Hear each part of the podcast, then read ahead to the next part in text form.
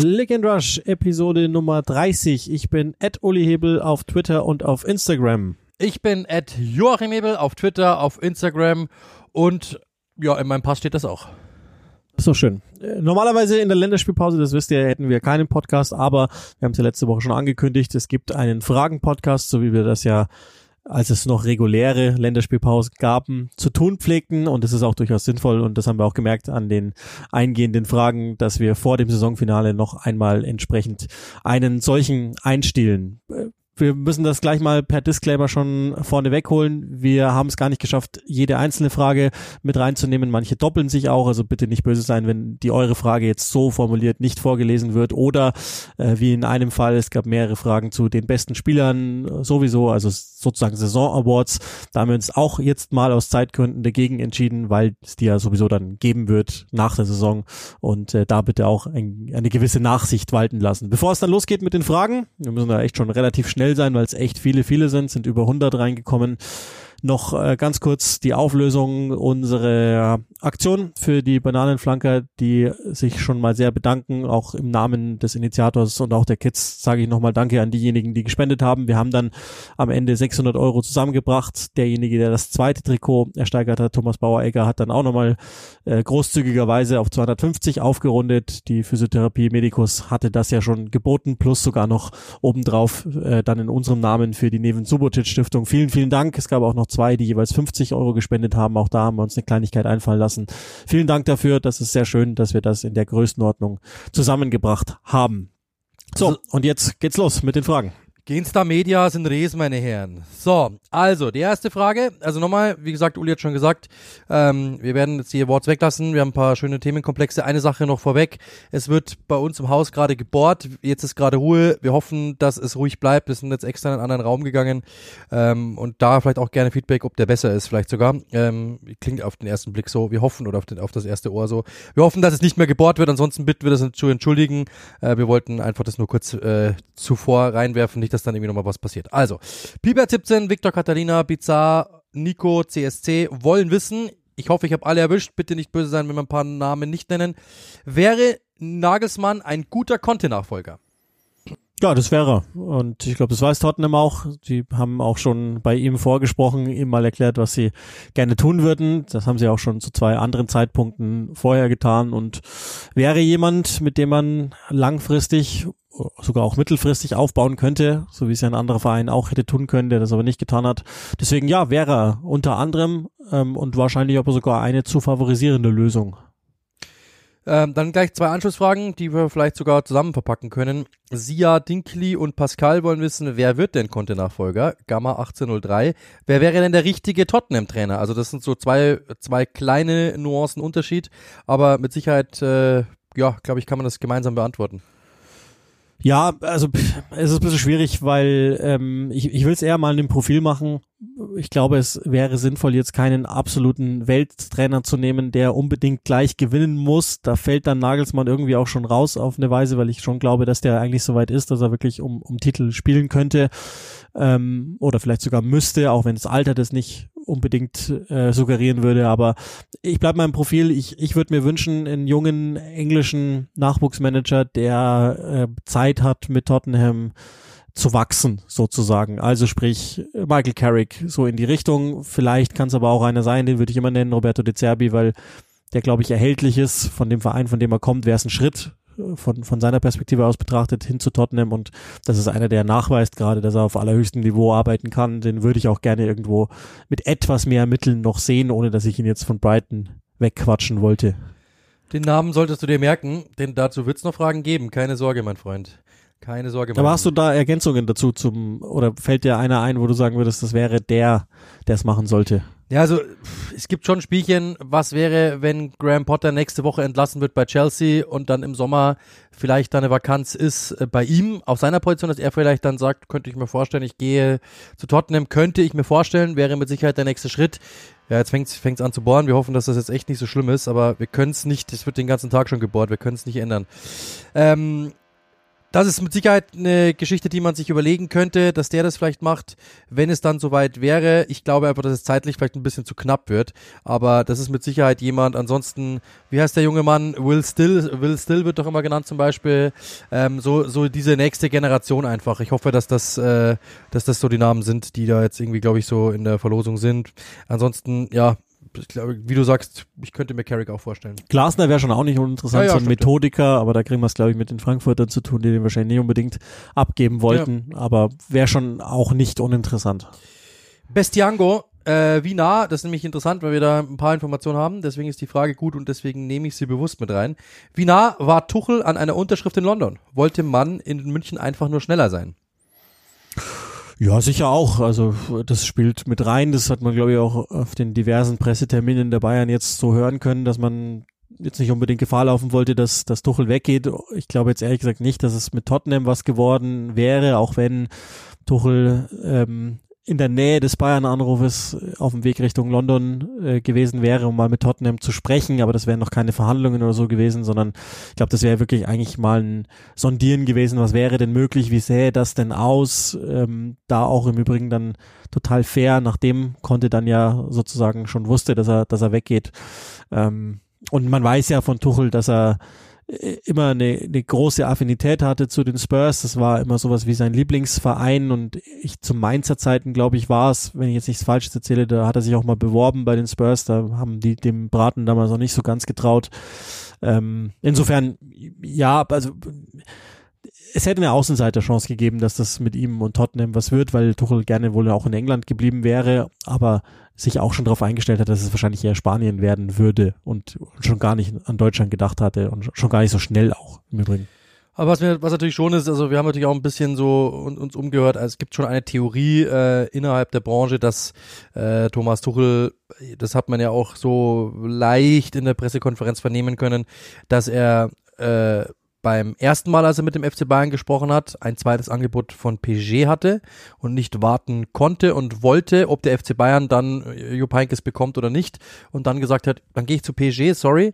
Und es gibt schon auch die Theorie und die finde ich gar nicht so unrealistisch, dass Tottenham halt dieses Mal bei ihm angefragt hat und er gesagt hat, ich will, und das wissen wir auch, er wäre auf dem Weg gewesen nach London, also er hätte sich das angehört, ähm, und in dem Moment einfach dann Bayern gekommen ist und er dann gesagt hat, boah, das ist aber interessanter.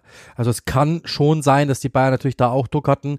Gibt auch natürlich die eine oder andere Theorie, wer hat das, wer hat die Nagelsmann-Meldung durchgesteckt? War es vielleicht jemand aus dem Tuchel-Camp, um Druck auf die Bayern zu machen, im Sinne von, hey, wir haben noch Tottenham in, in der Hinterhand, wir würden aber jetzt ganz gern wissen, wird es was mit Bayern oder nicht, weil dann können wir eben zu Tottenham und können dort verhandeln. Die Gerüchte gibt es, die Theorien gibt es, äh, genau weiß man es nicht, aber unrealistisch, ehrlich gesagt, äh, würde ich es jetzt auch nicht unbedingt nennen. Deswegen kann mit Sicherheit schon sein, dass da was dran war. Ähm, ich glaube, wir machen kurz einen, einen, einen, einen Abstecher in den Titelkampf, denn da gibt's auch ein paar Fragen und die hätte ich ganz gerne auch mit dabei. Bei Tottenham sind wir so gut wie durch, ähm, was das betrifft. Deswegen, Stefan Lusser möchte wissen, glaubt ihr, dass Arsenal einfach hungriger ist auf den Titel als Manchester City? Oder sind City oder sind die Citizens durch und durch Profis und das hat gar keine Auswirkungen?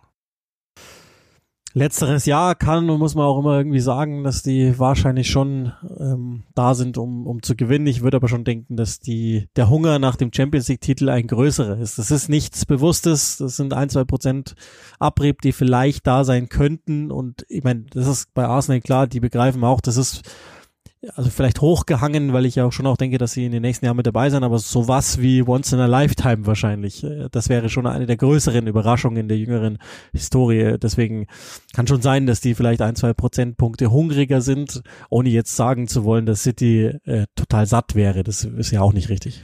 Genau, also würde ich genauso sagen, Gary O'Neill hat letztens gemeint, Arsenal hat wahrscheinlich den besten Teamgeist äh, der Premier League.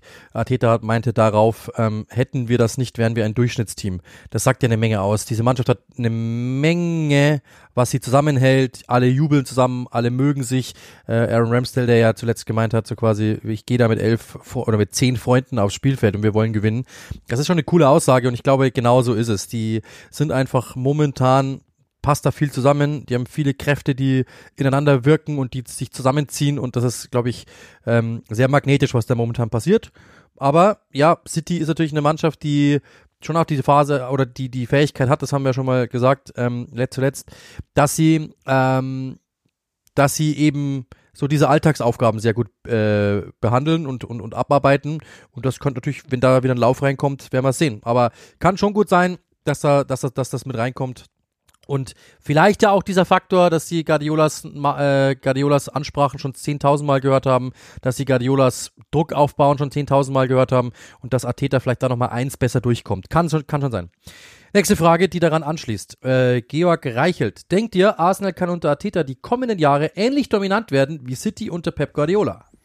Ah, dominant nicht, weil, weil City natürlich einfach qua Finanzkraft immer in der, in der Region bleiben wird und andere auch, wie Liverpool und wie Chelsea, wie wir wissen. Aber ich glaube, dass sie mit dabei bleiben. Das glaube ich schon, weil die Struktur ähm, da ist und weil, weil ich an den Trainerstab glaube, die, die hervorragende Arbeit leisten. Und die werden zumindest näher rankommen an die Top 2, die es wahrscheinlich jetzt eine Zeit lang war. United übrigens darf man auch nicht vergessen, aber dominant nicht, nein. Ähm, Glaube ich genauso. Also es ist wirklich finanziell einfach so eine Sache. City wird im Sommer nachlegen. Sie sind, ich sag mal, zwei, drei, vier, fünf Spieler besser besetzt als Arsenal äh, und werden nochmal nachlegen. Die Gunners werden das im Sommer auch nochmal tun.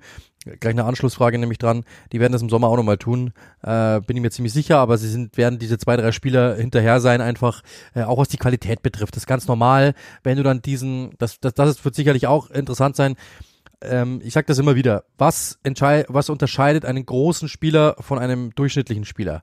Es ist die Konstanz. Das kann man jetzt über die Spiele hinweg sehen. Also Bukayo Saka ist deswegen momentan so ein herausragender Fußballer, weil er jede Woche überragend spielt und weil er jede Woche Bestnoten abruft. Ähm, deswegen ist er mittlerweile ein Weltklasse-Spieler. Wenn er das zweimal in der Saison macht, interessiert es keinen Menschen. Und das ist bei Arsenal und City genau das Gleiche. Äh, die Gunners haben das jetzt eine Saison gezeigt, dass sie da oben mitspielen können. Jetzt musst du eben zeigen, dass du diesen Hunger, dass du diese Konstanz jede Saison abrufen kannst. Darauf wird es jetzt ankommen.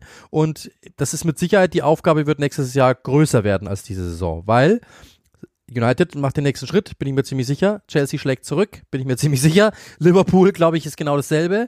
Äh, plus, bei dir sind natürlich so ein paar Abriebmomente drinnen. Du hast das geschafft, so die erste, so das erste, oh, durchpusten ist dann, ist dann geschafft. Und dann sich nochmal aufzurappeln und zu sagen, wir machen das gleich jetzt ganz genau nochmal auf diesem Niveau, ist eine Aufgabe. Ich traue es ihnen zu, aber da braucht es eine Menge ähm, Anstrengungen.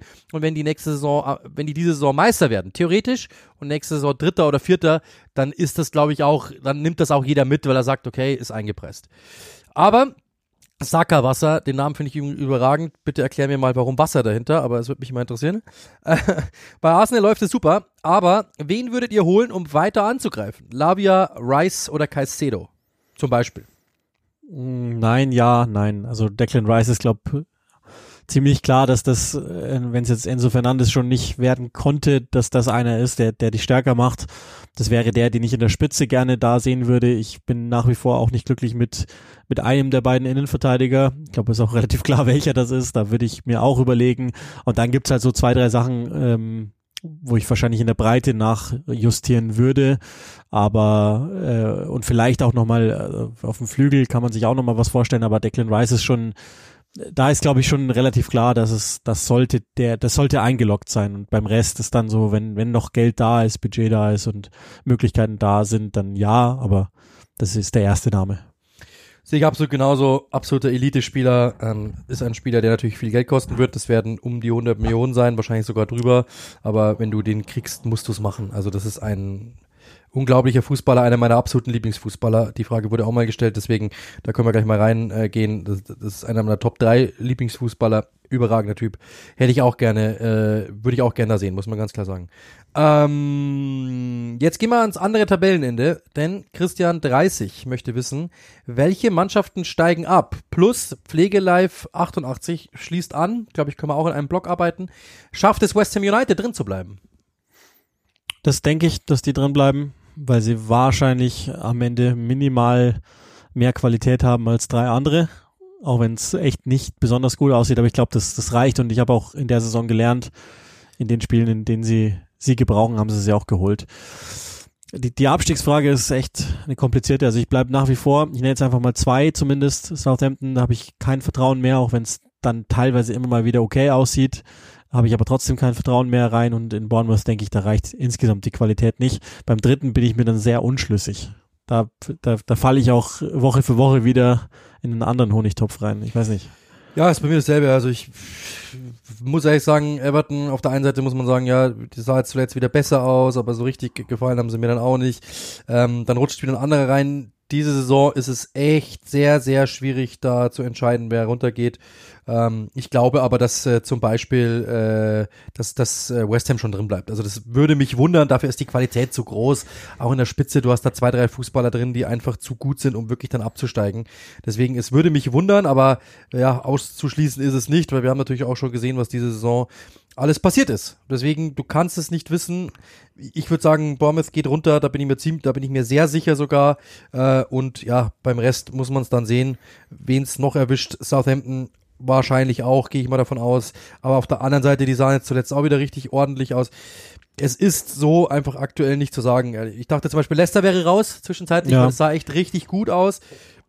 Das war wieder viel von dem alten Leicester. Dann rutschen die plötzlich wieder rein. Äh, bei West Ham hast du, hattest du so eine kleine Phase. Es ist, es ist nicht so einfach.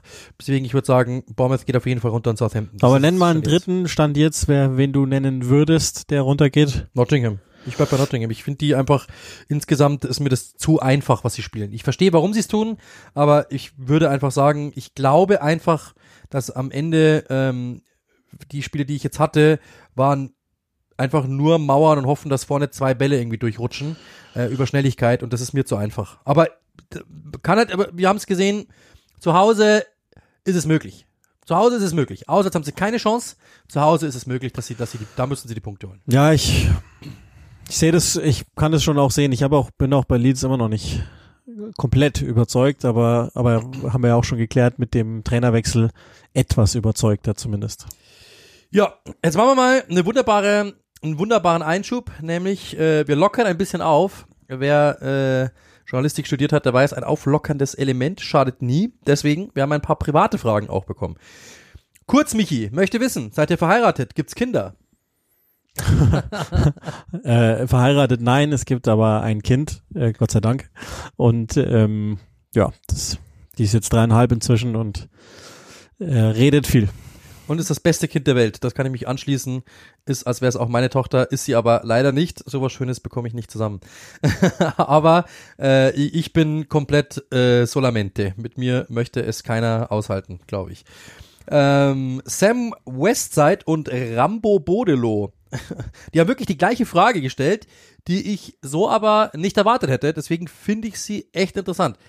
Seid ihr manchmal auch unterschiedlicher Meinung? Fußballkontext zum Beispiel. Rambo möchte dann, hat nämlich gemeint, so gibt es auch irgendwie Club, Clubs oder Personen oder Philosophien, wo ihr euch irgendwie unterschiedlicher Meinung seid. Finde ich eine gute Frage. Das weiß ich gar nicht, gibt's bestimmt. Ähm, aber ich, ich, ich finde David Beckham nicht gut. Ja, das ist ja keine Meinung, das ist ein Verbrechen. damit ist, damit ist, äh, wenn ihr morgen lest, äh, Click and Rush löst sich auf, dann war das dafür verantwortlich. Nein, ich, also mir fällt jetzt da nichts ein. Es gibt schon mal der eine, äh, zum Beispiel bei äh, bei Cody Chagbe ist es mir letztens, da haben wir so, glaube zwei, drei Prozentpunkte, was äh, das Potenzial betrifft, unterschiedliche Meinungen gehabt letztes Mal. Das gab schon. Ähm, dann gibt's immer mal wieder, dass, dass wenn ich sage, dass du dann sagst, na ja, das gibt schon dass mal irgendwie zehn Prozent äh, unterschiedlich sind. Ich sage immer ein Beispiel, was unseren Klamottenstil betrifft. Ähm, wir, wir greifen ungefähr ins selbe Regal. Der eine nimmt's äh, in der Farbe, der andere nimmt's in der anderen Farbe. Das ist schon mal so zehn Prozent Unterschied. Manchmal, aber meistens eigentlich schon und vor allem halt wir haben halt natürlich dasselbe studiert, wir haben natürlich logischerweise dieselbe Erziehung genossen. Es gibt schon so, wenn ich anrufe und sage, hast du wieder gelesen, das kann man so nicht machen oder das und das ist so und so, dann sagt er meistens, ja, stimmt, hast recht, aber man muss auch sagen, so, glaube ich, würde ich es erklären. Also, aber es ist jetzt nicht so, dass ich mal sage, dieser Spieler ist ein absolutes, ich kann den nicht sehen und du sagst, boah, ich liebe den. Das gibt's eigentlich selten. Also Fußball philosophisch, also sozusagen welchen Spielstil man bevorzugt. Du spielst, glaube 4-3-3 bei FIFA oder 3, 4, ja, 3. Momentan wird es äh, zwischen den beiden Systemen wechselt. Und, und bei mir ist es dann eher ein 4, 4, 2 Raute oder so.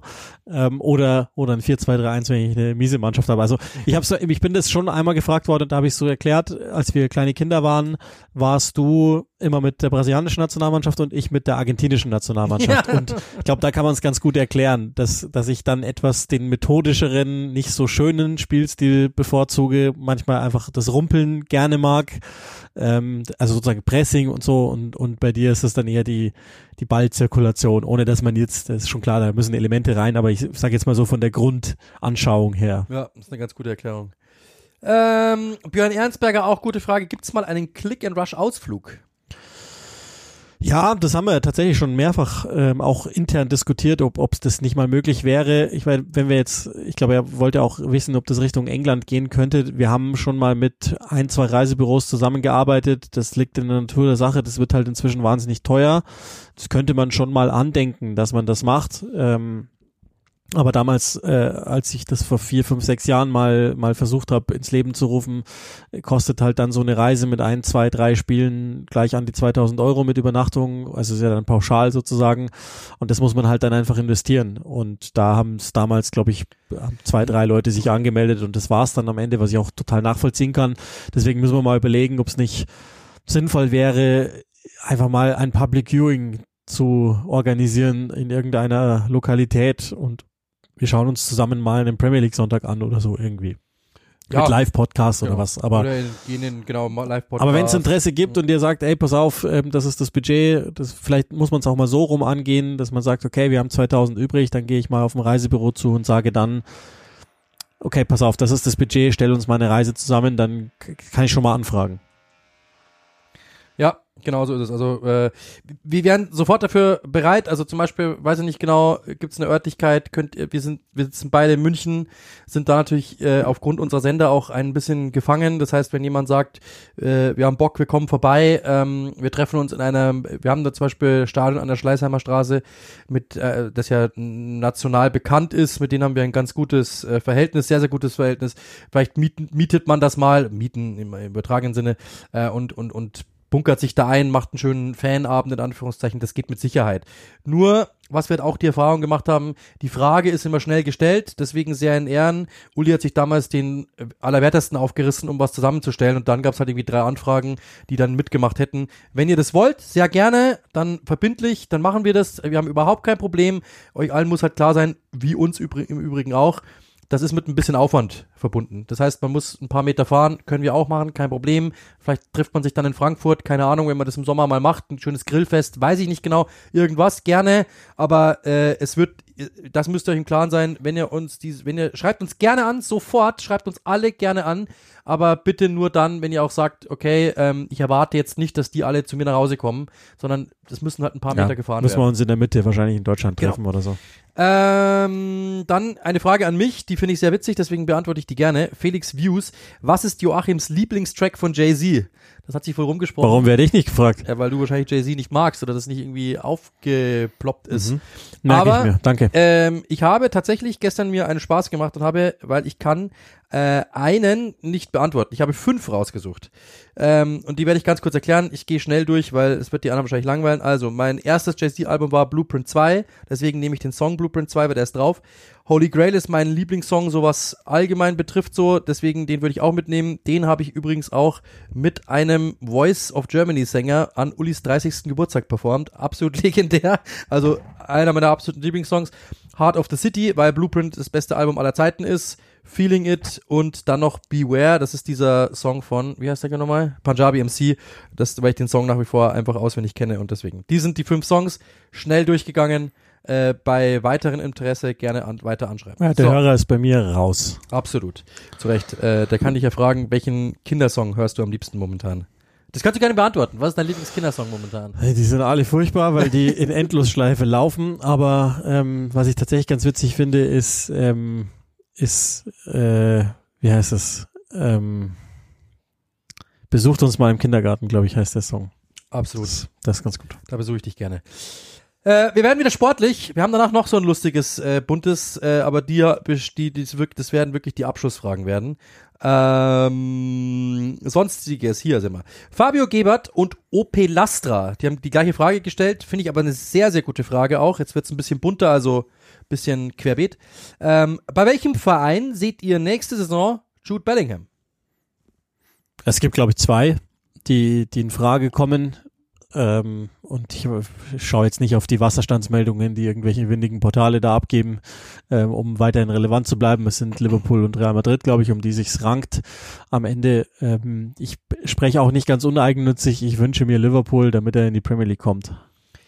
Also ich kann mir, du, du hast vollkommen recht, ich kann mir vorstellen, dass ähm, wenn Arsenal Meister wird und, und die wirklich ein gutes Angebot hinlegen, vielleicht, aber das ist dann 50-50, 60 Prozent Wahrscheinlichkeit, die anderen mit Sicherheit weit mehr. Ich kann es mir theoretisch vorstellen äh, und ich kann mir sehr gut vorstellen, dass City da auch nochmal irgendwie ein Wort reinlegt. Das kann ich mir ganz Wahrscheinlich, dass City auch nochmal kommt. Ähm, Gerade wenn sie nicht Meister werden, dann werden die nochmal mit Sicherheit ein Zeichen setzen wollen. Äh, ich weiß, dass Guardiola auch ja englische Spieler schätzt. Äh, er hat den Bundesliga-Markt äh, immer auf äh, dem Zettel. Jetzt wird hier wieder wunderbar gebohrt.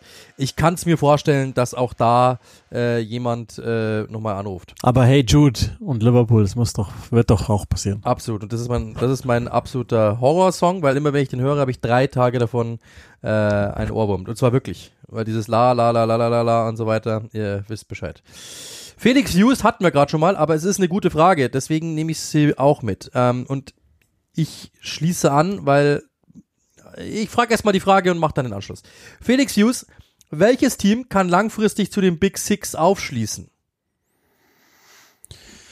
Also da muss man jetzt erstmal die Big Six nochmal neu definieren, die wahrscheinlich schon wieder einigermaßen gelten. Ähm, Newcastle wird, wird am ersten aufschließen können qua Finanzkraft und auch im Moment strukturelle Arbeit ist ja nicht, ist ja nicht die einzige Wahrheit, dass die im Hintergrund noch Geld hätten, sondern die machen es ja wahnsinnig klug. Also am ersten glaube ich die, weil Leicester war mal eine Zeit lang dran, die sind gerade wieder meilenweit weg.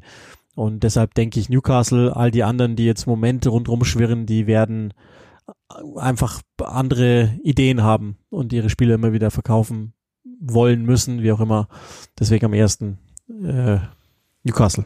Kurz mich die Anschlussfrage, äh, weil ich habe es mich, ich wusste, dass die Antwort kommt, äh, weil ich hätte sie genauso gegeben. Wo seht ihr Newcastle in zehn Jahren? Weil es ja dann so. Siehst du eine Meisterschaft? Siehst du Rang 2? Siehst du Rang 3? Siehst du Meisterschaftscontender? Äh, in zehn Jahren ist im Fußball Wahnsinn, wie, wie lang das weg ist. Also da sind ja, da gibt's ja ganze, da ist wahrscheinlich Jude Bellingham schon äh, nah am Karriereende inzwischen. Ähm, deswegen ist es so schwierig zu beantworten, aber äh, wenn ich jetzt tippen müsste, also wenn ich mich darauf festlegen müsste, dann würde ich sagen, nee, nicht Meisterschaft, aber sie gehen, sie haben einen FA Cup mal in der Vitrine, vielleicht irgendwo hier und da einen EFL Cup und sind mal Zweiter geworden oder so, aber es ist, es nicht seriös, glaube ich, das vorherzusagen, sondern ähm, das hängt halt von so vielen Faktoren ab. Absolut. Also das genau würde ich auch genau sagen. Ich kann es mir schon vorstellen. Ähm, ist halt immer die Frage, das haben wir auch schon mal geklärt, wie schnell kommst du an die großen Spieler ran? Also wie schnell verirrt sich ein wirklich großer Spieler nach Newcastle? Und das ist halt die große Frage, weil äh, mit so sich langsam nach oben hangeln, Schritt für Schritt dauert dann, dann ist zehn Jahre jetzt nicht so mega viel Zeit, ehrlich gesagt. Aber wenn jetzt irgendwann mal die, der eine oder andere Große sagt, hey, ich mach das jetzt einfach mal Newcastle, weil es sieht doch gut aus bei denen, dann kann es auch schneller gehen. Ähm, aber wir haben es ja auch schon gesagt, beim letzten Mal, West Ham und Leicester sind da oben rein und haben das bezahlt, nämlich damit, dass sie jetzt fast absteigen, weil natürlich dann einiges kaputt geht. Und äh, das ist genau die Geschichte, die Newcastle vermeiden muss, die sie auch mit Sicherheit vermeiden werden, weil da jetzt wirklich groß gearbeitet wird, glaube ich. Und, und auch nicht, wie du es eben gesagt hast, nur Geld, weil schaut euch mal die Ausgaben an, es haben andere Teams mehr ausgegeben. Ja, und vor allen Dingen müssten wir ja davon ausgehen, dass jetzt in drei Jahren nicht irgendein anderer Genau. äh, Ölstaat plötzlich sagt, komm, was, was kostet, keine Ahnung, Wrexham oder so, wobei die sind anderweitig unterwegs, ähm, oder Plymouth Argyle, ja, und los geht's. Und dann schauen wir mal, aber jetzt im Moment von der Ausgangslage her gesprochen, glaube ich, ist Newcastle das Wahrscheinlichste und dass die dann aber Meister werden, ist in zehn Jahren gar nicht so leicht zu bewerkstelligen, weil es ja eine totale Kulturveränderung zur Folge haben müsste. Friedemann Lang, lang, äh, ja, schon sehr, sehr lange äh, Zuhörer und äh, immer wieder gern gesehener äh, ja, Schreibpartner bei Instagram. Deswegen habe ich die Frage sehr gerne mit reingenommen. Also ein, ein äh, Die Hard Click and Rustler. Wird De Zerbi nächste Saison bei Brighton sein? Oder kann es sein, dass er zum Beispiel zu Tottenham geht?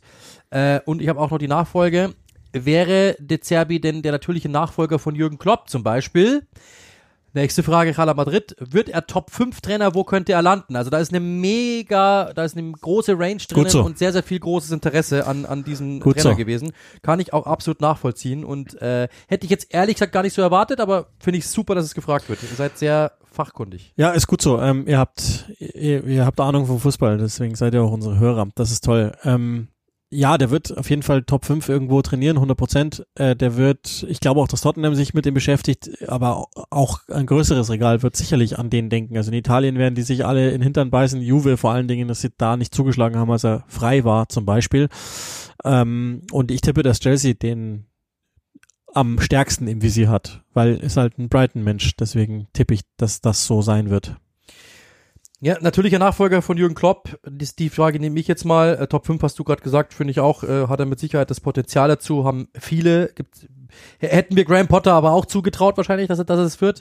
Ähm, wäre er Klopp-Nachfolger, äh, ich weiß nicht genau, auch die Frage kam ja, ob man Jürgen Klopp entlassen müsste, können wir glaube ich gleich mitnehmen. Ähm, ich weiß nicht, ob Jürgen Klopp jetzt wirklich einfach zur, zur Debatte steht. Ich glaube das ehrlich gesagt nicht. Ich glaube, dass sie es durchziehen. Äh, wenn, dann müsste er wirklich jetzt irgendwann mal sagen, ich habe keinen Bock mehr, das wird mir zu viel. Ich schließe das nicht mehr gänzlich aus, dass er jetzt am, irgendwann jetzt dann mal sagt, äh, zum Saisonende, das war's. Glaube ich aber ehrlich gesagt nicht. Äh, deswegen wenn er zwei Jahre in Brighton bleibt, Jürgen Klopp dann irgendwann mal hinwirft, sagen wir mal, oder zumindest einfach geht und dann vielleicht Interesse besteht und der Dezerbi-Weg so weitergeht, könnte ich mir das theoretisch vorstellen. Ist eine Menge drinnen, äh, aber da gibt's bis dato, ähm, ja, passiert noch sehr, sehr viel, glaube ich. Da wird noch sehr häufig You Never Walk Alone gesungen bis dahin. Da gäbe es dann aber auch natürlichere Nachfolger, glaube ich, jetzt vom Stil her im Moment. Vielleicht Ja. macht man dann ja auch bewusst kehrt, aber aktuell würden mir wahrscheinlich andere einfallen, die ich da dann irgendwo sehen würde. Steven Gerrard zum Beispiel. Ja, genau. Oh. Den musste ich setzen. Äh, Björn Ernstberger äh, und Frank Fischer, deswegen auch da wieder Doppelfragen, deswegen nehme ich es auch gerne mit, auch mit der Anschlussfrage dann gleich. Auf welchen Positionen muss Manchester United nächste Saison etwas machen? Shohel 7, wen würdet ihr denn im Sturm holen? Kane oder Osimhen? Also auf jeden Fall auf der Position. Und ähm, ja, das ist die große Frage. Also Kane wird halt jetzt im Sommer 30. Investiert man nochmal in den oder würde man lieber etwas passenderes für das, was wir denken, dass Den Haag System ist, wählen und jemanden, der gerade natürlich aussieht wie 120 Millionen. Also ich, ich weiß nicht, ob ich dem Ossiman Halbfinal vertrauen soll, auch wenn ich die Spiele gesehen habe und also ich habe sie gesehen. So und, äh, und trotzdem bin ich mir nicht hundertprozentig sicher, ob das dann auch einfach so eins zu eins zu verpflanzen ist. Bin ich mir aber generell bei vielen bei Napoli nicht so sicher, ob das nicht einfach ein ein Phänomen ist, dass es halt manchmal gibt. Ein zugegebenermaßen sehr attraktives und gutes und erfolgreiches, aber da bin ich mir noch nicht so sicher. Das, also früher hätte ich gesagt, Kane muss zu Manchester United, das wäre unter Ferguson auch längst passiert, weil, weil der, glaube ich, alles Mögliche angestellt hätte, um es zu kriegen. Ähm, ich würde trotzdem, ich würde das Gamble, glaube ich, eingehen und Ossiman da sehen wollen. Das ist, glaube ich, auch, das ist auch die Position, auf der wir uns alle darüber im Klaren sind. Da muss auf jeden Fall noch was passieren. Dann gibt's noch äh, sicherlich, genau, Rechtsverteidiger muss auch wahrscheinlich was passieren, auch wenn ich mit der Lutz-Entwicklung einigermaßen einverstanden bin. Das passt schon. Ähm, aber das sind die, die Positionen, auf denen unbedingt was passieren würde. Ich würde mir im zentralen Mittelfeld trotzdem allein aus breiten Gründen immer was überlegen. Äh, und ansonsten, ja, Innenverteidiger, je nachdem, da gibt's ja vielleicht dann auch gewollte Planstellen, wenn man sich von ein, zwei Spielern trennt, würde ich tatsächlich auch mal drüber nachdenken, weil ich, also wisst ihr ja, jetzt kein so großer Fan, auch wenn es sich okay anfühlt, gerade Varan bin und im Tor, ist, das ist, glaube ich, Genau, gesagt, ja. ewige Planstelle, die irgendwann ja mal äh, angegangen werden muss. Das, das sind aber alles nachrangige Themen. Im Moment scheint das ja einigermaßen okay zu sein. Der Stürmer, da glaube ich, kommen wir nicht mehr ohne aus. Also, ähm, wenn du, ich sage jetzt mal, in, in einem FIFA-Kosmos würde ich sagen, du hast Osimhen, weil es der attraktivere Spieler, es ist der jüngere Spieler, es ist der dynamischere Spieler und so weiter und so fort, ähm, mit Sicherheit. Aber ähm, der hat natürlich einen großen Trick, das ist sein Tiefenlauf. Äh, wenn er das bei Manchester United nicht so hinbekommt, ist er, glaube ich, ziemlich schnell rausgerechnet. Plus Eingewöhnungszeit in der Premier League. Plus er hat es in der Bundesliga damals nicht geschafft. Ja, natürlich, das war eine andere Zeit, er war jünger, alles okay. Aber es gibt ein paar Punkte, die ich auf meinen Spiegelstrichen hinschreiben würde bei Contra. Und die sind, hast du natürlich bei Harry Kane weit weniger. Du hast natürlich das, was du gesagt hast, dass er natürlich jetzt nicht mehr der Jüngste ist. Aber die Wahrscheinlichkeit, dass der auch bei United funktioniert, er kann dieses Konterspiel, das sie ja eigentlich ganz gern machen würden, er kann dieses Pressingspiel, das sie eigentlich ja gerne machen würden, er kann aber auch was mit dem Ball, er kann was mit dem Rücken zum Tor. Ähm, United wird, und da müssen wir ja hindenken, sie wollen wieder Top 2 werden, Top 3 werden. Heißt, sie werden mehr Ballbesitz haben nächste Saison, bin ich mir ziemlich sicher. Auch wenn der Ten Hag Fußball dann richtig funktioniert und wenn sie alle eingespielt sind, werden sie mehr Ballbesitz haben. Und dann wirst du weniger Tempo zum Tor haben, weniger Raum im Strafraum haben ähm, und wirst die Lücken suchen müssen. Und die kann Harry Kane mit Sicherheit finden. Bin ich mir ziemlich sicher. Deswegen, also bei FIFA würdest du wahrscheinlich wirklich einfach sagen, Osimhen so, aber wenn du einfach sagst, hey, wir wollen zwei, wir wollen drei Jahre jetzt Erfolg haben, vier Jahre Erfolg haben, würde ich Harry Kane nehmen, weil der einfach sofort der Fit wäre. Aber dann musst du ihm halt wirklich einfach einen drei, vier Jahresvertrag geben und sagen, danach setzen wir uns nochmal zusammen.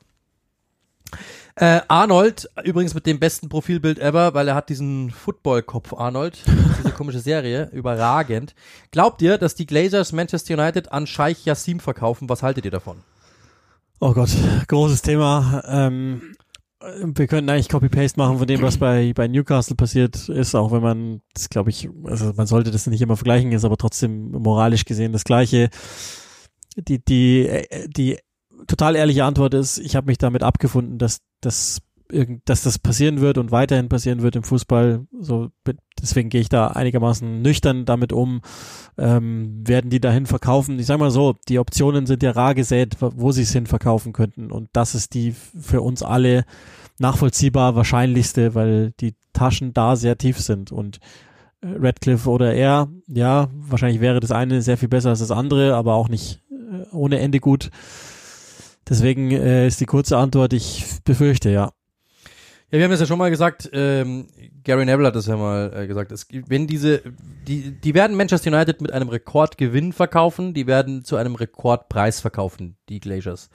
Äh, das bedeutet, wer hat denn dieses Geld? Also wer hat so viel Geld, sich diesen Verein zu kaufen? Jetzt könnt ihr euch mal gerne dann bei Forbes irgendwann mal rumschauen, wer dieses Geld hat. Wer hat es denn flüssig? Also wer kann denn wirklich sagen, ich gebe 5 Milliarden Euro aus? Ähm, das muss jemand sein, der logischerweise 10 hat oder 6, 7, 8 hat. Dann kommt natürlich noch dazu die Frage, die danach kommt, wo hat derjenige dieses Geld her? Also mit einer Bäckerei kommst du schwierig zu 7 Milliarden Euro. Deswegen, das werden Leute sein, die ihr Geld halt vielleicht auf die eine oder andere Weise gemacht haben, die uns jetzt nicht so gefällt und die vielleicht den einen oder anderen haben dafür über die Klinge springen lassen. Dementsprechend, das ist nun mal so in der heutigen Wirtschaft äh, und selbst wenn es so einer ist wie Elon Musk oder so, dann willst du den wahrscheinlich auch nicht haben, weil der dann plötzlich das Vereinslogo in hellblau ändert äh, und plötzlich will, dass, keine Ahnung, das Stadion mit äh, Batterien betrieben wird. Keine Ahnung, ich weiß es nicht. Aber der kommt dann, äh, der kommt dann mit oder, oder will selbst selbst laufende Spieler haben oder so, die dann einfach, ich habe keine Ahnung. Deswegen Tan, der nur Leute mit sieben im genau. Geburtsdatum. Genau. Also sol solche Sachen. Du, das heißt, du hast immer irgendwie dieses Problem äh, und ja, du kommst da nicht aus. Ich persönlich weiß, es ist sehr, sehr schwierig, aber wenn du jetzt sagst, als, als Fan kann ich verstehen, dass, ich kann es verstehen. Zum Beispiel, ja, Newcastle haben wir schon mal gesagt das ist eine sehr triste Gegend. Arbeit, Arbeit, äh, Arbeit ist, gibt's nicht mehr wirklich viel, ist sehr viel Arbeitslosigkeit, alles sehr trist. Newcastle war Ewigkeiten am Boden. Dann kommt plötzlich jemand, der sagt, ich mein's ernst, und dann schauen die gerne mal über die eine oder andere Schandtat hinweg. Dass das so ist, dass das moralisch vielleicht verwerflich ist, alles klar. Und dass auch natürlich der Besitzer moralisch verwerflich sein kann, alles klar, aber ich kann verstehen, dass der ein oder andere Fußballer da Opportunist ist. Das sind wir irgendwo alle. Wir alle kaufen bei irgendwelchen Läden ein, wo wir nicht wissen, ähm, wie wird das Zeug hergestellt. Deswegen, ich kann es total nachvollziehen, dass man dem jetzt erstmal negativ gegenüber gestimmt ist. Kann aber auch sein, auch das hatten wir ja, Roman Abramovic ist eine strittige Person, aber er war ein sehr guter Besitzer. Auch da kann man dann unterscheiden im, im Notfall, ähm, was es vielleicht dann trotzdem seine Taten nicht besser macht. Aber ja, man kann ja sagen, also zum Beispiel Pablo Escobar war mit Sicherheit auch ein guter Papa und ein guter Ehemann. Aber was er gemacht hat, ja, brauchen wir nicht drüber reden. Ähm, ich hoffe, diese Exkurse haben geholfen. ähm, ein paar Fragen haben wir noch. Ich glaube, die können wir jetzt ein bisschen schneller machen, weil das sind jetzt eher so kleinere Fragen, jetzt nicht mehr die ganz großen, aber ich finde es auch nicht blöd. Torben E., ähm, warum läuft es bei Brighton so gut? Ist das die Vereinsstruktur? Ja, auch. Ähm, ich glaube, einer der bestgeführten Vereine, ruhige Hand, die wissen ganz genau, wer sie sind und was sie zu tun haben, denken also schon immer zwei, drei Jahre im Voraus, ähm, haben sich ja auch so ein Multi-Club-Konstrukt aufgebaut mit ähm, Union Saint-Gillois zusammen. Äh, sieht man ja auch, dass das einigermaßen funktioniert und äh, treffen aus dem ja, Fundus heraus auch clevere Entscheidungen, haben außerordentlich gute Trainer besetzt ähm, und ja, scheinen auch inzwischen einen guten Nachwuchsjob zu machen. Zum Beispiel bei Ferguson ja sichtbar, der mir außerordentlich gut gefällt. Ja, ist, ist mit ein Grund, aber nicht der einzige, sondern ich glaube, da, da ist es die Ruhe und die, die Eintracht sozusagen, in der man marschiert. Ja, absolut. Und sehr clever natürlich auch so Spieler zu verpflichten, die vielleicht ein anderer Verein nicht genommen hat. Zum Beispiel Casedo, der war bei United schon im Gespräch oder war schon fast sicher. Die haben gezögert, dann haben sie ihn geholt. Moda zum Beispiel, wissen wir auch, hat der FC Bayern seine Fühler dran gehabt. Ähm, die haben gezögert, dann haben sie ihn verpflichtet und diese Spieler haben jetzt alle einen Wert um die 30, 40 Millionen, auch McAllister und so. Das, die machen das sehr, sehr gut. Sie holen Spieler, die woanders vielleicht äh, gescoutet worden sind und es nicht geschafft haben, weil drei Prozent gefehlt haben. Heißt aber für sie, okay, wenn die sich damit beschäftigen, wird er für uns gut genug sein. Und damit natürlich holst du dir ständig Potenzial nach. Äh, Karbovnik, den ich jetzt gesehen habe bei Düsseldorf, interessanter Linksverteidiger, weil sehr dynamisch, sehr beweglich. Solche Typen holst du dir ständig und hast natürlich dann irgendwann mal einen Fundus an sehr talentierten Spielern. Und wir wissen auch, so funktioniert die Premier League. Wenn von 10, 5 funktionieren, hast du trotzdem 150 Millionen Euro Gewinn gemacht. Und das ist genau das, was sie momentan tun. Sehr intelligent, sehr ruhig, äh, haben immer ein Spielsystem, bei dem du weißt, äh, es wird auf jeden Fall auch wenn es jetzt jetzt ist es erfolgreich, aber selbst wenn es jetzt nicht so mega erfolgreich ist, wäre, dann wäre es immer noch attraktiv zumindest und dementsprechend ähm, sehr interessant. Tom Blue Moon, glaubt ihr, dass Citys starke Kadertive langsam in die Brüche geht? Wird eine gute zweite Elf nicht mehr so leicht möglich sein? Ja, offensichtlich auch gewollt nicht mehr möglich sein. Also ich finde schon auch, wenn man sich den Kader jetzt anschaut, der ist jetzt nicht mehr todestief aber ich habe das Gefühl, dass das so gewünscht ist von Pep Guardiola. Also es gibt Spieler, die sind in dem Kader, die, die kommen einfach nicht mehr dran oder sehr, sehr wenig dran. Ähm, hat auch, also mit Cancelo, das war sicherlich jetzt so nicht geplant beispielsweise, aber ich glaube, der Rest ist schon als kleiner Kader gewollt, der aber auch anders und nicht mehr so ganz so stark benutzt wird. Deswegen denke ich, dass das so gewollt ist. Es gibt aber Teams in England, die können länger mehr bieten. Das ist vielleicht nicht, nicht in der Spitze so stark, aber sie können, sie haben eine längere Bank sozusagen. Das, aber ich denke, wie gesagt, das ist so gewünscht. Ja, der Trend geht ja dahin. Ich meine, zum Beispiel Arsenal Kieran Tierney ähm, ist jetzt, äh, mer äh, hört man immer wieder sehr unzufrieden, dass er nicht spielt. Das ist jetzt ein halbes Jahr, dass er nicht spielt. Ähm, und die, die Spieler wollen einfach in der heutigen Zeit spielen. Das ist, das hört sich dumm an, aber es ist so. Äh, und dann gehst du halt irgendwo hin. Es gibt genug Vereine, die momentan das Geld haben, dich zu bezahlen. Dann sagst du halt, na gut, dann spiele ich halt nicht mehr bei City, gehe ich woanders hin, bin da aber Stammspieler. Deswegen, ich kann das nachvollziehen, dass der ein oder andere Spieler vielleicht auch sagt, ich habe keinen Bock mehr, sich das vielleicht auch nicht mehr gefallen lässt. Und ähm, man muss ja auch sagen, Bernardo Silva zum Beispiel, Ilkay Gündoğan, die haben bei City ja schon viel erlebt. Wenn da jetzt zum Beispiel bei Gündoğan der FC Barcelona kommt und sagt, hey, ich hätte euch, hätte ich nur mal ganz gern zwei Jahre, dann sagst du vielleicht auch, naja, Manchester City ist jetzt auch kein äh, Jugendliebesverein, sondern den finde ich ganz okay, aber mehr jetzt auch nicht. Dann gehe ich halt nochmal zu Barcelona, das ist irgendwie nochmal ein cooler Abschluss. Theoretisch. Das kommt alles dazu und dann musst du, das ist ja immer das, auch erstmal wieder einen Ersatz finden, der das gleiche Niveau hat das ist dann die große Frage. Ich tippe eher mal, dass es jetzt so in die Richtung Alvarez gehen wird. Du holst junge Talente hinterher und sagst, hey, die bauen wir auf, bauen wir ein. Das könnte ich mir eher vorstellen, dass du da so eine Mischung aus dem einen oder anderen Star plus dem einen oder anderen Talent dahinter. Könnte ich mir gut vorstellen. Ja, und sicherlich auch Hoffnung auf die Akademie, dass ja. Harvard Bellis dann den Schritt irgendwie machen kann, zum Beispiel bei City. Genau. Äh, Elias Nix kann, das ist glaube ich eine kurze Frage, weil es jetzt noch nicht 100 Pro Premier League ist, aber bald, kann Burnley mit dieser für Burnley untypischen Spielweise auch in der Premier League bestehen? Ich hoffe es, weil die echt großen Spaß machen. Ähm, ich glaube auch, dass Company das möchte. Und ähm, die Antwort ist aber so natürlich nicht. Das ist, glaube ich, klar, dass die jetzt nicht so dominant auftreten können. Sie werden es ein bisschen anverwandeln müssen, aber ich hoffe, dass die Grundprinzipien bleiben und davon gehe ich auch ehrlich gesagt fest aus, dass also Company sieht nach einem unglaublich guten Manager aus im Moment, so wie er spricht, die, die Aura, das Kommunikative, aber auch was er schon jetzt in der Kürze der Zeit erarbeitet, adaptiert hat. Äh, ich gehe fest davon aus, dass der diese Liga stark bereichern wird. Kurz, Michi, mal wieder, auch gute Frage. Wo seht ihr Adama Traoré? Er passt merklich weder zu Barcelona noch zu den Wolves. Die nehme ich mir jetzt einfach mal. Ähm, Adama Traoré ist ein leider Gottes sehr eindimensionaler Spieler. Bei FIFA, wenn du ihm seinen Chip in den Kopf setzt, ähm, dann deinen Chip in seinen Kopf setzt, dann ist das natürlich absolut eine Schau, weil der Pfeil schnell ist, weil der die Körperlichkeit hat, die Physis hat. Aber er ist ein One-Trick-Pony, er kann die Linie rauf und runter laufen, aber als Gegner hast du das halt sehr, sehr schnell dekodiert. Du nimmst einen schnellen Spieler, stellst ihn gegen ihn, der einigermaßen mit ihm mithalten kann und du stellst jemanden so ähm, leicht im Dreieck quasi eingeklappt daneben, dass wenn er in die Mitte geht, dass er zuläuft, dann rennt er die Linie runter, seine Flanken sind nicht gut, sein Abschluss ist nicht gut, das heißt, du hast im Endeffekt dann du hast ihn einfach ja dekodiert. Und deswegen hat der seit Ewigkeiten kaum Assists, seit Ewigkeiten kaum Tore, weil man einfach in der Liga verstanden hat, wie man mit ihm umzugehen hat. Ganz einfach. Ja, ich, also ich glaube, dass er verstehen muss, dass er nicht zu einem absoluten Top-Club gehört, sondern wahrscheinlich am ehesten in ein Konterteam. Und wenn, aber ich zweifle auch durchaus äh, an dem Verstand von ihm diesbezüglich. Und daher äh, nächste Ausfahrt MLS wahrscheinlich, ohne dass ich das jetzt negativ meine, aber am Ende wird er eine Attraktion sein, tippe ich. Leider. Ja. Weil da ist echt viel, da wäre viel drin. Der Weg wäre weit, aber er legt ja auch viele Meter schnell zurück, insofern das geht.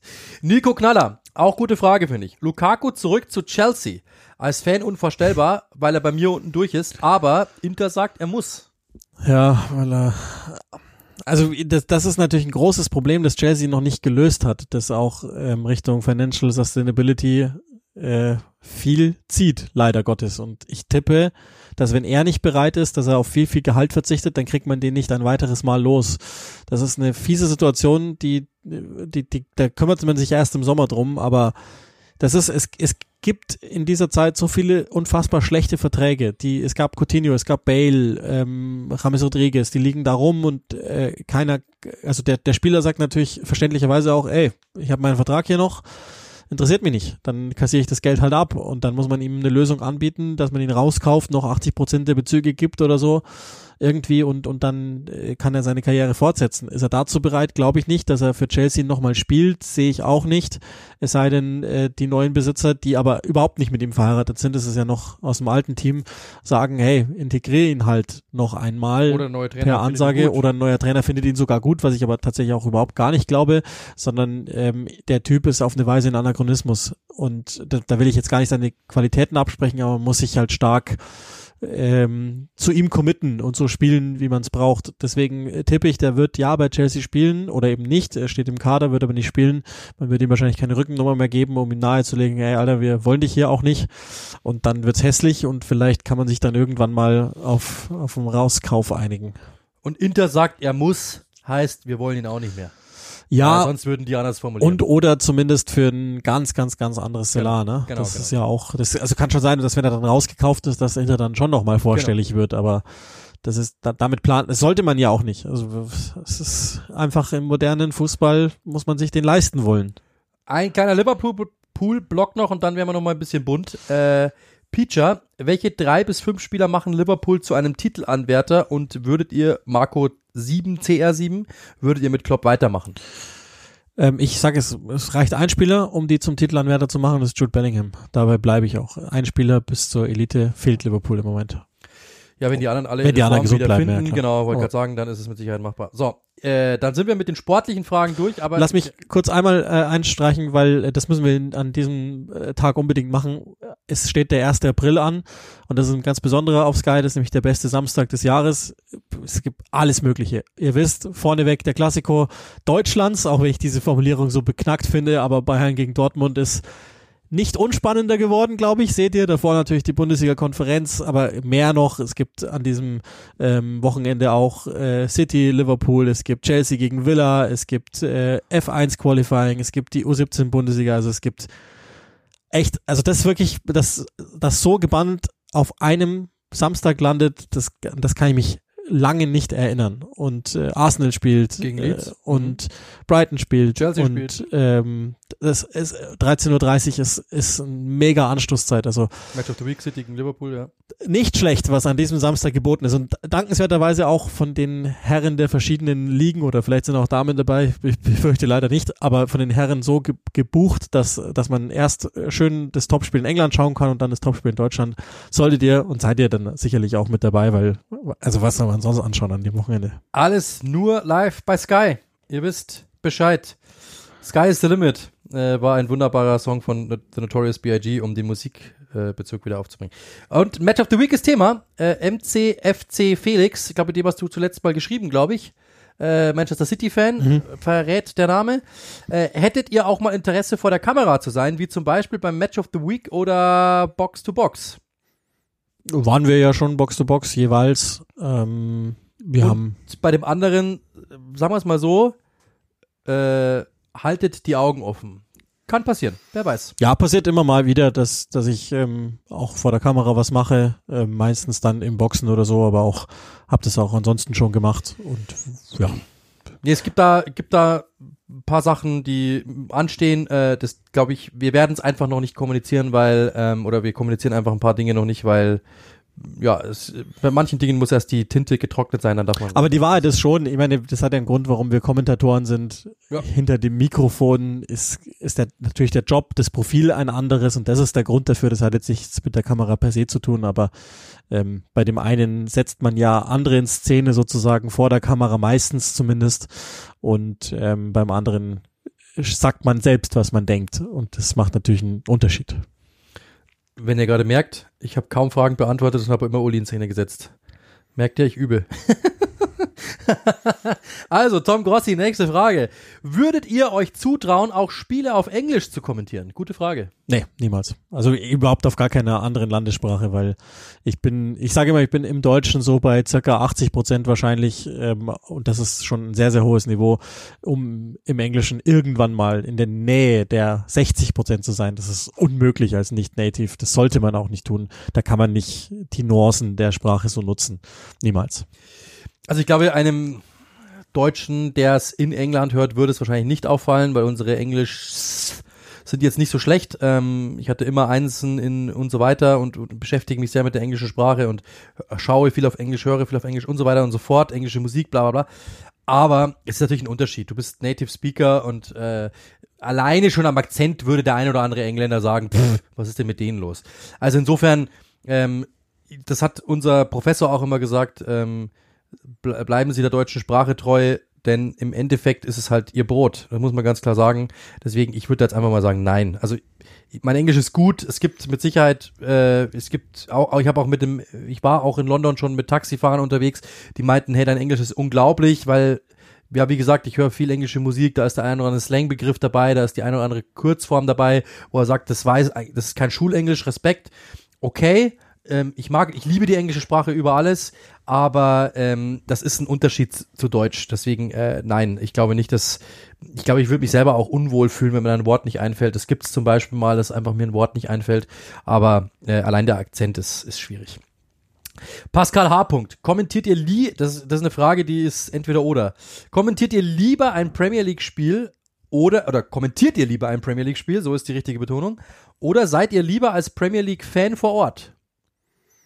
Das ist eine Frage an dich, weil du das letztens entschieden hast. Ja, ja gut, da bin ich auch nicht als Fan, ähm, sondern da, da bin ich auch für Sky. Also das habe ich ja gesagt, ich bin dann die nächste Woche bei Chelsea gegen Liverpool und dann Manchester United gegen Brentford und da habe ich ja auch einen klaren Job. Also ich unterstütze den oder die Kommentatoren, äh, einmal wirst es ja du sein.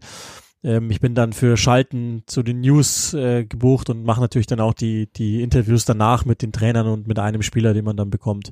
Können wir dann auch wieder erzählen, wie das dann aussieht und aussah und so. Ähm, daher, ich, um ehrlich zu sein, ich werde, glaube ich, nie wieder ein Spiel nur als Fan betrachten, weil ich ja im Job bin. Ich kann mir das nicht vorstellen. Daher würde ich immer sagen, ersteres. Ich kommentiere es wahrscheinlich lieber. Ähm, ist aber trotzdem durchaus manchmal sinnvoll, einfach da zu sein, um krieg mal einfach noch was mit. Kann noch mal hier und da, wenn es nur zwei, drei Sätze sind, beim letzten Mal, als ich da war, habe ich irgendwann zwei, drei Sätze mit Ariola wechseln können oder sowas, ne?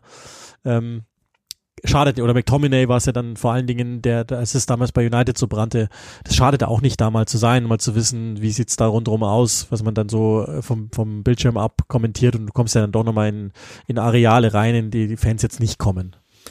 Ja, ich sehe es ganz genauso. Ähm, grundsätzlich muss ich aber sagen, also ähm, ich habe das letztens auch mal äh, zu privat zu einer Person gesagt. Ähm, es gibt auf das, das darfst du einer Frau niemals sagen, ja, aber es ist so. Ähm, es gibt auf der Welt nichts, was ich lieber mache, als ein Fußballspiel zu kommentieren. Wenn ich da in der Box sitze, dann denke ich an nichts anderes, ähm, sondern ich sitze da und genieße das und und bin einfach das ein, eine. Ich bin immer eigentlich an zwei, drei Orten gleichzeitig. Man hat das Handy in der Hand, man hört Musik, man macht dies, man macht das. Äh, ich spiele FIFA und schaue nebenbei, schau nebenbei eine Serie oder wie auch immer. Ich bin immer, das ist auch eine Krankheit geworden, auch durch den Job, weil du, wenn du da sitzt, Multitasking machen musst, du musst etwas sprechen und schauen gleichzeitig. Das, ich bin immer an zwei Orten gleichzeitig. Aber es gibt keinen Ort, an dem ich lieber bin, als in dieser Box, wenn ich ein Fußballspiel kommentiere oder halt im Stadion, wie auch immer. Äh, dementsprechend, ähm, ich würde immer ein Fußballspiel lieber kommentieren. Plus, ich merke auch, dass wenn ich im Stadion bin und mir ein Spiel anschaue oder wenn ich zum Beispiel äh, mir privat ein Spiel anschaue, dass ich im Kopf trotzdem mit kommentiere oder zumindest mit analysiere, mitdenke und den Kommentator anschaue und so weiter oder, oder zuhöre und sage, hey, so und so. Deswegen immer kommentieren, das ist einfach mein oder unser Ding. Deswegen würde ich es immer, immer bevorzugen. Und auch zum Beispiel, wenn man mich fragt, wie sieht ein perfekter Tag aus, an diesem Tag kommentiere ich ein Fußballspiel. Und danach gehe ich essen oder so, ja. Also, das gehört dazu. MCF, MCFC Felix, nochmal eine gute Frage. Ähm, hatten wir, glaube ich, schon mal so halb angedeutet. Gibt es zwischen den Moderatoren und Kommentatoren unter sich viel Austausch oder kommt sowas eher seltener zustande? Ist das, glaube ich, total typabhängig. Also natürlich gibt's das, ähm, dass, dass man sich austauscht, sowohl privat jetzt einfach über, über normale Dinge als auch über Fußballdinge. Wenn ich jetzt äh, weiß, okay, keine Ahnung, der Kollege, den, der, der weiß besonders viel in dem Ressort, dann frage ich den.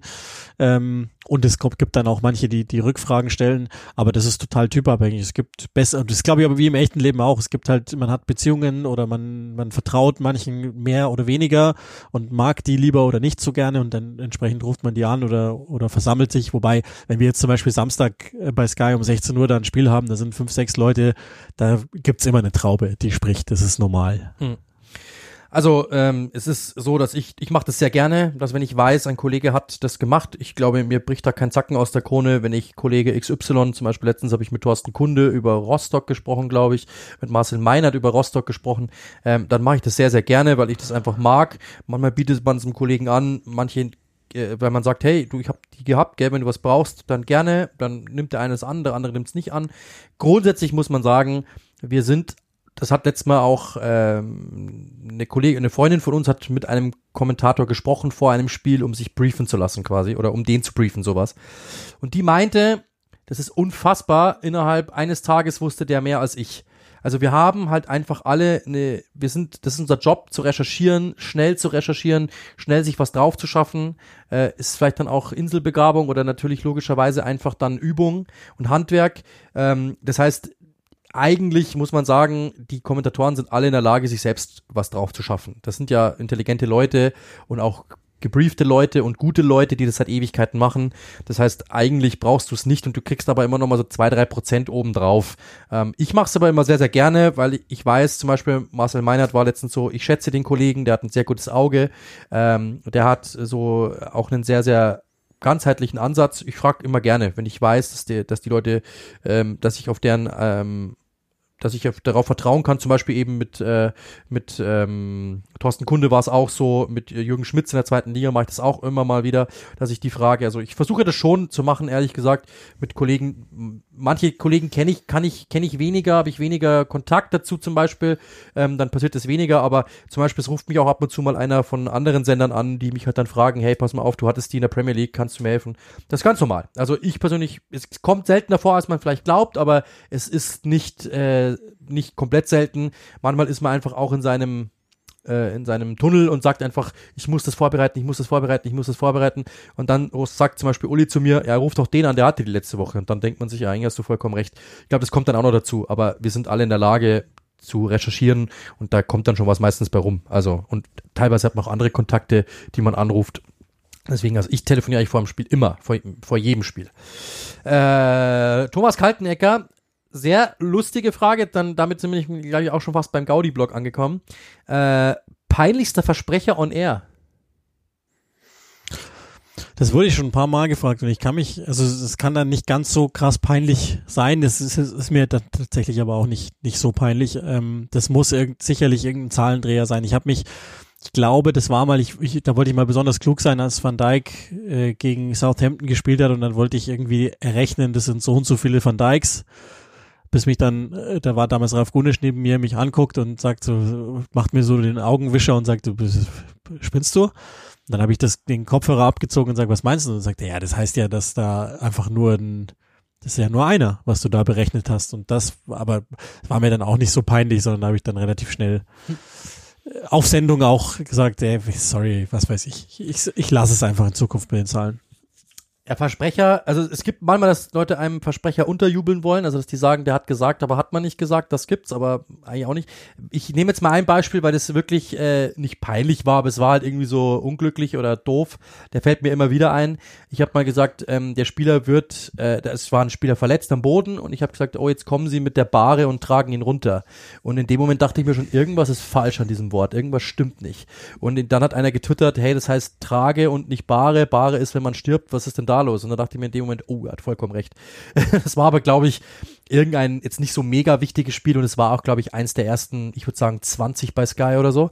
Ähm, das ist, glaube ich, jetzt kein mehr im, im, im, im, im Gehörgang. Aber das war so, äh, das war was, wo ich mir wirklich dachte, so, Gott, bist du blöd. Ja, der hat natürlich vollkommen recht. Ich habe das sofort gemerkt und manchmal geht man dann einfach gleich weiter, weil man sich denkt, ich kann mich damit jetzt nicht aufhalten, weil auf Sendung kannst du jetzt nicht nachüberlegen, was du da gerade gesagt hast, sondern ähm, das äh, war, das war so, das war wirklich doof, weil ja, es sind einfach zwei unterschiedliche Dinge, die etwas anderes aussagen, aber es ist jetzt auch nichts, wo man jetzt irgendwie, glaube ich, was skandalös wäre oder so. Ähm, genau, jetzt kommen wir nochmal zur, zur, jetzt, wir sind eh schon sehr weit fortgeschritten, wir sind bei einer Stunde, aber wir haben noch zwei Fragen, hätte ich noch. Eine, glaube ich, ist ziemlich schnell zu beantworten und eine ist mega lustig. Ähm, Ivanfi45 und Joe Chorizo wollen wissen, äh, zu wie viel Prozent wird Arsenal Meister? das ist eine gute Frage. Gute Frage. Ähm, es hat sich natürlich jetzt seit der letzten Woche ganz viel geändert, deswegen gehe ich auf 61 Prozent, erhöhe ich jetzt. Okay. Ich bleibe immer noch Wobei bei 75, ich weiß gar nicht. Oh. Ähm, jetzt gibt's noch zwei fiese Fragen. Eine an mich, eine an dich. Ich nehme sie beide noch auf. Yogi, wann ohne Mütze? Das ist eine Frage, die scheinbar äh, jemanden beschäftigt hat, nämlich den Marco. Äh, dazu kann ich sagen, niemals, außer du gehst mit mir ins Bett. Was wahrscheinlich nicht passieren kann. Nein, Schmarrn. Mal sehen, wer weiß. Ähm, scheint zu interessieren, aber äh, ja, irgendwie ist es mein Markenzeichen geworden und dann ist es halt so. Äh, und jetzt kommt die Abschlussfrage und das ist die beste Frage, die jemals gestellt worden ist. Äh, und ich weiß nicht, ob derjenige damit einfach nur einen Nerv treffen wollte oder ob es ihn wirklich interessiert oder beides und ob die total naiv gestellt ist oder ob der uns zum Lachen bringen wollte. Aber es ist wirklich die beste Frage, die jemals gestellt wurde. Was hat es mit Ulis Ja Birgit auf sich? Ähm, das ist, also du, du bist ja berühmt geworden durch einen äh, Ausspruch aus der Serie Stromberg.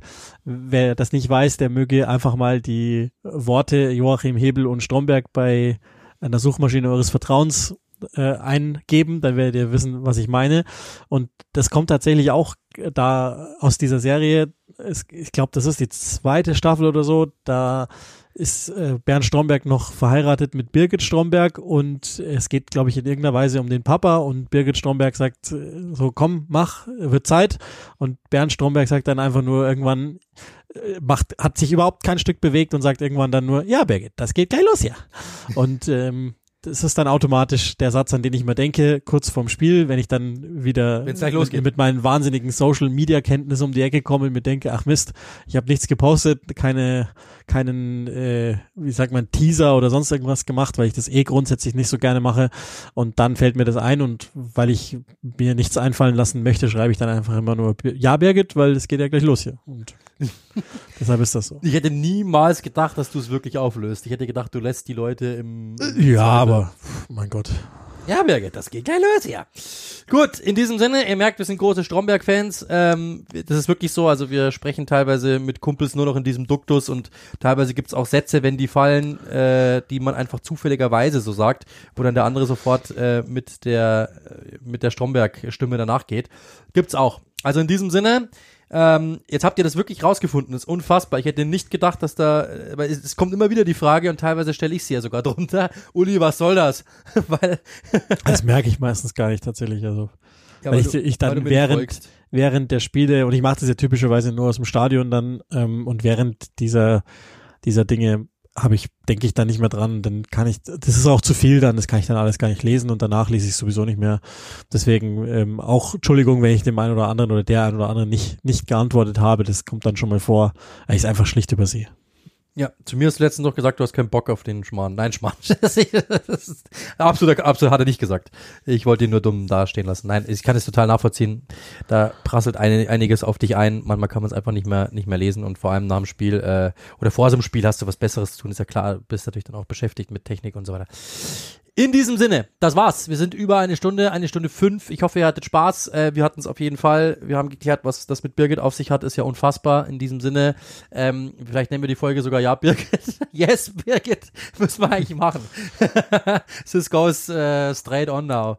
So, äh, genau. In Das diesem hat Sinne. aber hier Temperament. Ich hoffe, ihr hattet Spaß. Wir hatten es auf jeden Fall. Danke für eure Fragen. Viele Fragen doppelt gestellt worden. Das, die haben wir versucht irgendwie einzubauen. Äh, Awards, wie gesagt, wäre jetzt, wäre jetzt einfach zu vieles Guten, weil das machen wir in einer Woche eh wieder oder in ein paar Wochen eh wieder. Deswegen, ähm, ja, bitte nicht böse sein, wenn eure Fragen nicht dran waren. Bitte nicht böse sein, wenn wir euch nicht genannt haben. Äh, wir, wir haben eine Menge jetzt rausgenommen, glaube ich, und haben versucht, einfach eine bunte Sendung zusammenzustellen mit vielen Themenkomplexen, um irgendwie alles abzudecken und glaube auch mit ein bisschen Gaudi, mit ein bisschen Ernst, mit ein bisschen sportlich, mit ein bisschen Hintergrund zum Kommentatorjob und dann äh, glaube ich haben wir eine Menge gemacht, ähm, was was was was da irgendwie so alles rumlag. Vielen Dank für eure Fragen, es waren über 100 Stück, Wahnsinn, hätten wir niemals damit gerechnet, vor allem innerhalb eines Tages, unglaublich. Vielen Dank, äh, eine schöne Woche euch, Cheers und äh, am 1. April alle schön Sky schauen. Es gibt eine Menge Programm. Das ganze Wochenende ist voller interessanter Spiele und interessanter Events. In diesem Sinne, cheers, bis bald.